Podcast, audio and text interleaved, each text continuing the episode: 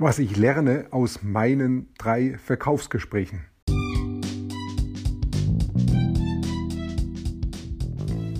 Mein Name ist Peter Martini. Ich bin seit mehr als 30 Jahren selbstständig, die meiste Zeit davon als Techniker. Zukünftig will ich mein Einkommen mit Online-Marketing verdienen. Ich habe viel Geld und Zeit in mich investiert und ich habe schon etliche Erfahrungen gesammelt ob ich es schaffe, meine große Investition wieder herauszuholen? Hier in diesem Podcast spreche ich über meine Schwierigkeiten, meine Learnings, meine Erfolge und meine Misserfolge. Abonniere meinen Podcast, um meine nächsten Schritte zu verfolgen. Vor einigen Tagen habe ich wieder meine Werbekampagne gestartet für mein High-Price Coaching, also mein Hochpreis meine Hochpreisberatung.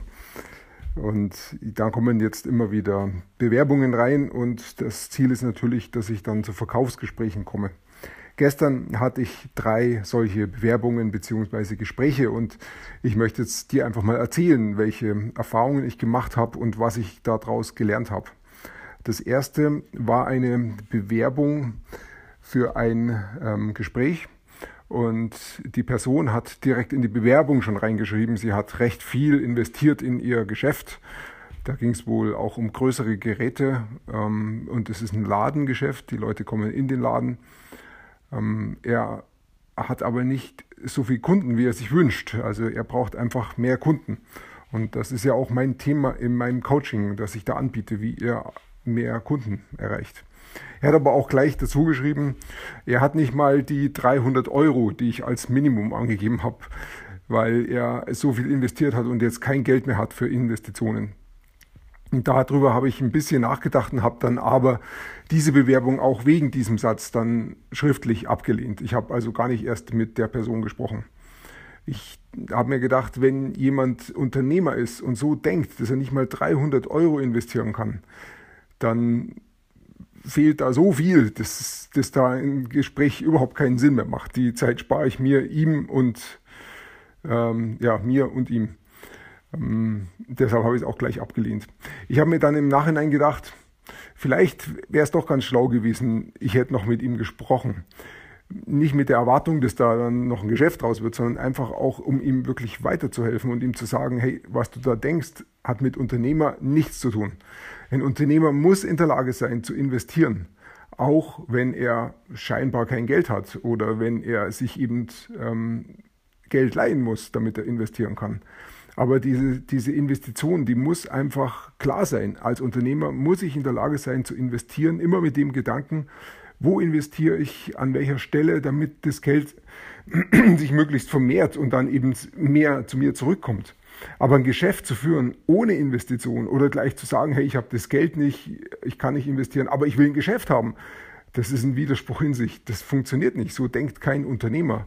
Das ist ein Abendarbeitsnehmer. Und der Witz war ja auch, er hat in seiner Bewerbung geschrieben, er ist Arbeitnehmer und verdient sein Geld und baut sich nebenbei da ein Geschäft auf, in das er aber viel investiert hat.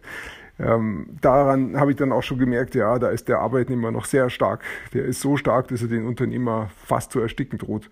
Ich hätte mit ihm telefonieren können und ihn darauf hinweisen können und ihm das sagen können. Vielleicht mache ich das sogar noch, denke ich gerade nach. Macht vielleicht sogar Sinn, weil dann kann ich ihm auch wirklich weiterhelfen. Denn das soll ja auch das Ziel sein, dass ich ihm auch wirklich weiterhelfen kann. Ja, die zweite Bewerbung war dann eine, eine Dame, mit der habe ich dann auch am Telefon gesprochen. Ähm, die hat ein Geschäft, bei dem sie auf die Straße geht, Leute anspricht und ihnen mit Hilfe von einem Gutschein weiterhilft. Und das Geschäft hat gut funktioniert. Sie hat sehr gut verdient für ihre Verhältnisse am Anfang des Jahres. Und nach drei, vier Monaten ist es immer weniger geworden und heute ist es gar nichts mehr ihr Verdienst. Und darunter leidet sie. Sie will da wieder reinkommen in diesen Verdienst, denn sie arbeitet nebenbei ähm, als Angestellte, ich glaube beim Aldi im Lager oder so war das.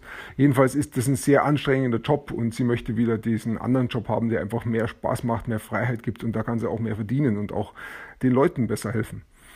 Hm, nur wie, das Problem hat sich dann so dargestellt, sie kann die Leute einfach nicht mehr ansprechen. Sie hat da ein mentales Problem. Ähm, ich habe hier mir gedacht, ähm, ich möchte mit ihr jetzt keinen, ähm, kein Geschäft eingehen, also sie jetzt praktisch da beraten, was vielleicht mein Fehler war, sondern ich habe mir gedacht, äh, ich helfe ihr jetzt hier auf der Stelle und sage ihr, sie muss es einfach nur tun. Das, ist, das Problem ist in ihrem Kopf. Sie stellt sich davor, dass ähm, da gab es noch jemand anders, der auch das gleiche System hat, auch mit Gutscheinen verkauft.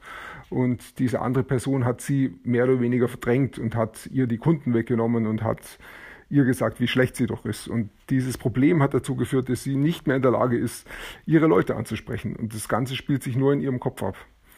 Sie ist also sie muss einfach nur diese Hürde überspringen. Ich habe ihr dann empfohlen, stell dich vor einen Spiegel, sprich diesen Satz, den du da immer sagst zum Ansprechen, der im, im, Anfang des Jahres so gut funktioniert hat. Stell dir vor, du stehst vor einer Person, die genau dein Angebot braucht und sprich diesen Satz laut aus, sodass du ihn selber hörst, dass du dich selber im Spiegel siehst und du dir vorstellst, ich stehe jetzt vor dieser Person. Und das soll sie jeden Tag machen. Und ich bin mir sicher, nach einer Woche, nach sieben Tagen funktioniert es auch draußen wieder. Ähm, ja, so sind wir dann auch verblieben. Sie hat sich bedankt dafür und das Gespräch war zu Ende. Es wäre an der Stelle vielleicht besser gewesen von mir zu sagen, hey, wir machen da eine Beratung draus und wir machen da ja ein Verkaufsgespräch draus. Ich weiß nicht, was da draus geworden wäre, ob ich, ob ich ihr da besser helfen hätte können. Ich weiß es noch nicht. Ich weiß noch nicht, wie es weitergeht.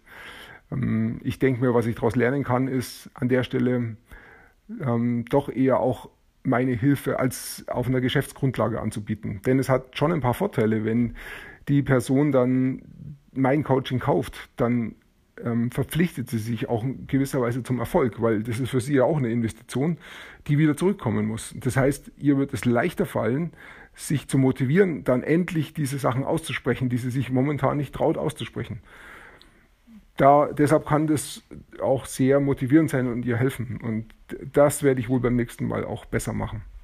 Ja, das dritte Gespräch war dann eine Person, eine Dame, die schon ein laufendes Geschäft hat, das sehr gut läuft, aber sie stellt fest, über die vielen Jahre, seitdem sie das Geschäft hat, werden die neuen Kunden immer weniger und die alten Werbemethoden funktionieren nicht mehr hängt damit zusammen, dass viele Leute mit ihrem Handy rumlaufen, ins Handy schauen und eben gar nicht mehr mitkriegen, wenn da irgendwo ein Aushang ist oder eine Werbung ist oder ein Flyer rumliegt, den nehmen sie gar nicht mehr mit, interessiert sie nicht mehr. Sie wollen nur mit ihrem Handy arbeiten.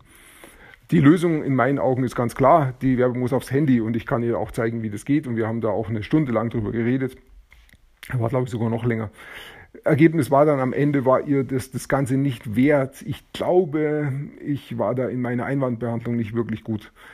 Hm, ich hatte dann in meinem Kopf die Vorstellung, ja, ich habe es nicht geschafft, ihr den Wert wirklich klar zu machen.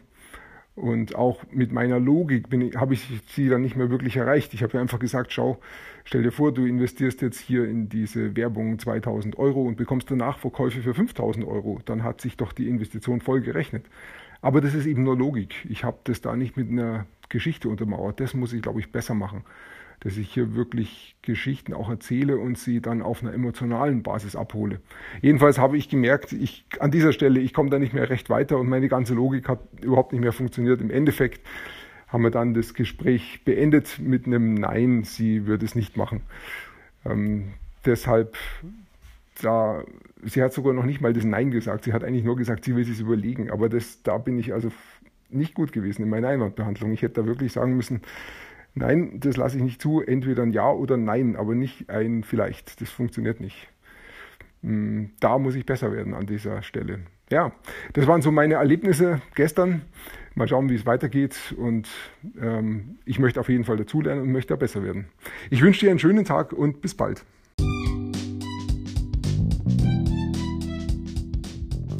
Komm in meine Facebook-Gruppe. Du findest sie auf Facebook unter Peter Martini Podcast Online Marketing. Klicke dann auf Gruppen, damit Facebook sie auch anzeigt. Schreib mir, was deine Gedanken zu dieser Podcast-Folge sind und welche Fragen du hast. Ich freue mich darauf, von dir zu hören. Bis zum nächsten Mal, dein Peter Martini.